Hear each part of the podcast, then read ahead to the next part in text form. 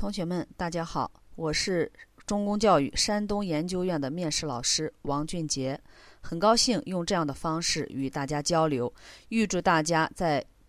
面试中能够成功上岸，实现自己的梦想。那么今天的第一个话题呢，还是想和大家谈一谈中公教育近几年一直在向广大考生啊介绍的专业专项的问题。纵观近几年的国考，我们会发现。国考的面试题一般呢有以下四类，第一类是具有非常强的部门指向性，并需要较多的业务知识的，比方说银监会。银监会的考题近几年的专业性越来越突出，如果没有相当深厚的专业知识的背景，那么这些题一般是无从作答的。比如去年考过的，什么是流动性风险？监管部门应如何强化流动性风险监督？啊，我想这样的题目，这个专业性已经是足以得到体现。当然，这个专业性不仅体现在这些具体的知识，还通过一些外语的考察。啊，银监会的这个监管啊，要求还是比较高的，外语水平，尤其是英语水平啊，它要考英语的。所以大家在备考的过程当中呢，这方面也要引起足够的重视。那么第二类呢，是具有非常强的部门指向性，但主要考察的是理念和价值观，对业务知识要求并不高。这一类最突出的就是外交部。那比方说，外交部曾经考过一些我们一般人一听都觉得这是很简单的题目的一类题，比如说，请问你是独生子女吗？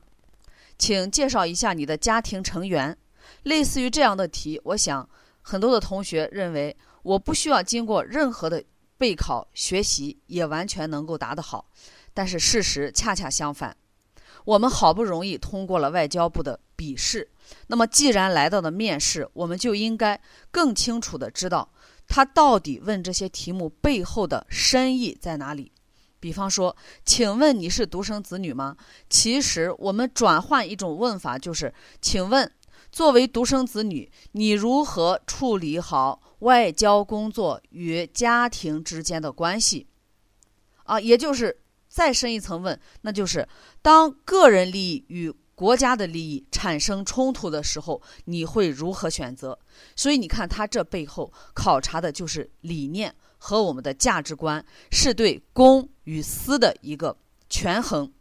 那么，如果我们在这个地方只是简单的回答我是独生子女或者我不是独生子女啊，进行一下家庭成员的一个简要介绍，而没有去突出虽然我是独生子女，但是我完全可以把握好家庭和工作、个人与国家利益之间的这样的一个权衡的话，那么这道题目是完全达不到考官想要听到的内容的。啊，所以这是要注意的。那么，当然，这样不仅仅限于外交部啊，我们只是拿外交部做一个例子。那么，在国考的面试当中啊，其实有一类题目是考的最多的，那么就是我要讲到的第三类，它没有明确的部门指向，是各个部门的通用题，但是我们可以紧密的结合部门的特点和业务进行回答。啊，你比方说，我举一例子，海关。海关历年的题目当中都有这样的一些题目出现。那么，我们要想在竞争激烈的这个面试当中脱颖而出，只是泛泛而谈啊，那是不行的啊。你比方说有这样一道题，这是二零一二年二月二十二日上午海关的真题，说单位出台了一项新规定。但是由于宣传和落实的不到位，很多群众还是按照旧的制度来办理相关业务，结果在处理业务的过程中，有很多群众对此不满意。你作为相关工作人员，请问你怎么办？那你会发现这道题完全可以放在我们任何一个部门的考核当中。啊，单位出台了，你作为相关人员，那么他并没有说你是海关啊，你是在海关部门，那你是海关部门的什么人员？你看，他就是单位出台，这个单位是很泛泛的，你作为相关工作人员也没有一个非常明确的身份定位，所以答这一类的类的题啊，如果我们只是说我们要加强宣传，我们要怎么去宣传啊？当然是可以的啊，我们不能说答的错，但是你要想从竞争激烈的国考面试中脱颖而出，当然我们要答出彩儿，对吧？哎，我们要达到亮点，能够一下子抓住考官的眼球。那么这个时候，我们是不是就可以结合海关部门的特点呢？啊，答出我们自己的特色，比如我们在答题当中可以加入啊，把单位呢可以理解为海关，在指示牌的内容上加入海关的相关内容，如在指示牌上张贴新报关表的填写审批程序等类似的表述啊，这些呢就是我们在答题的过程当中以举例的方式去呈现，让考官了解到。坐在我对面的这名考生，他不仅仅啊是一个聪明的考生，他在准备报考海关的过程当中是做了大量的工作的，大量的准备。比如，如果在答题当中提到了对海关的啊这个定位、性质的了解、职能的了解，以及。对于海关具体工作的一些熟悉程度，它的部门职职能的一些设计啊，这样的话呢，能够让我们在答的过程当中更能体现自己的这种专业性啊。这是第三类题，这一类题呢，在近几年的这个国考面试当中啊是非常突出的。那么最后一类呢，就是第四类，它没有明确的部门指向，但是问题设定。非常具体，导致如果啊我们无法结合着部门特点去答题的话，那么他就答不出东西来啊。你比方说，他给定的这个身份是非常明确的。你看有一道这样的题：假如你是校学生工作处的工作人员，要在全校开展大学生支援西部计划的宣传活动，你会怎么做？那你会发现，通过这样的一个身份定位、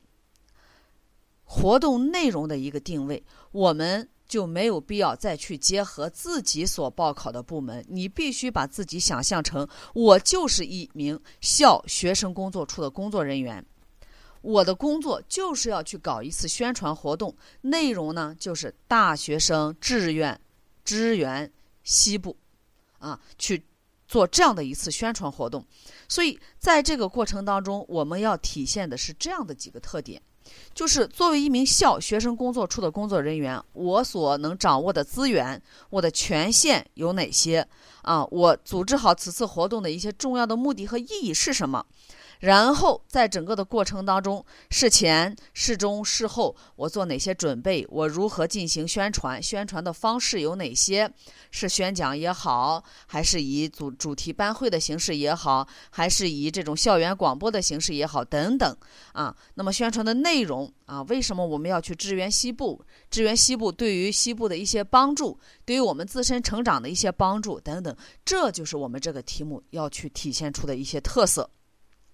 所以他就不需要去结合我们自己所报考的所谓的啊，你所报考的那个部门了。那么通过以上四个方面，我们就会发现啊，在我们的备考过程当中，我们必须要了解好我们自己所报考部门的这个特点，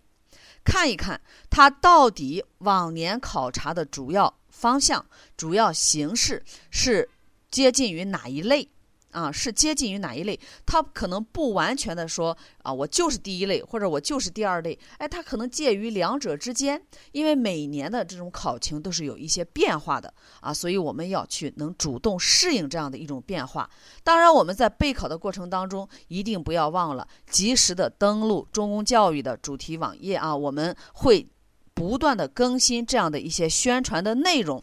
啊，也就是通过我们的努力获取的关于今年面试的一些最新的一些动态，我们会及时的和同学们去做分享。所以在这里呢，也提醒各位同学啊，要及时的关注周公教育的啊网站上的更更新的信息，不管是我们的 YY 讲座，还是我们的啊一些软文的宣传等等的。好，这一节我们就讲到这里，谢谢各位。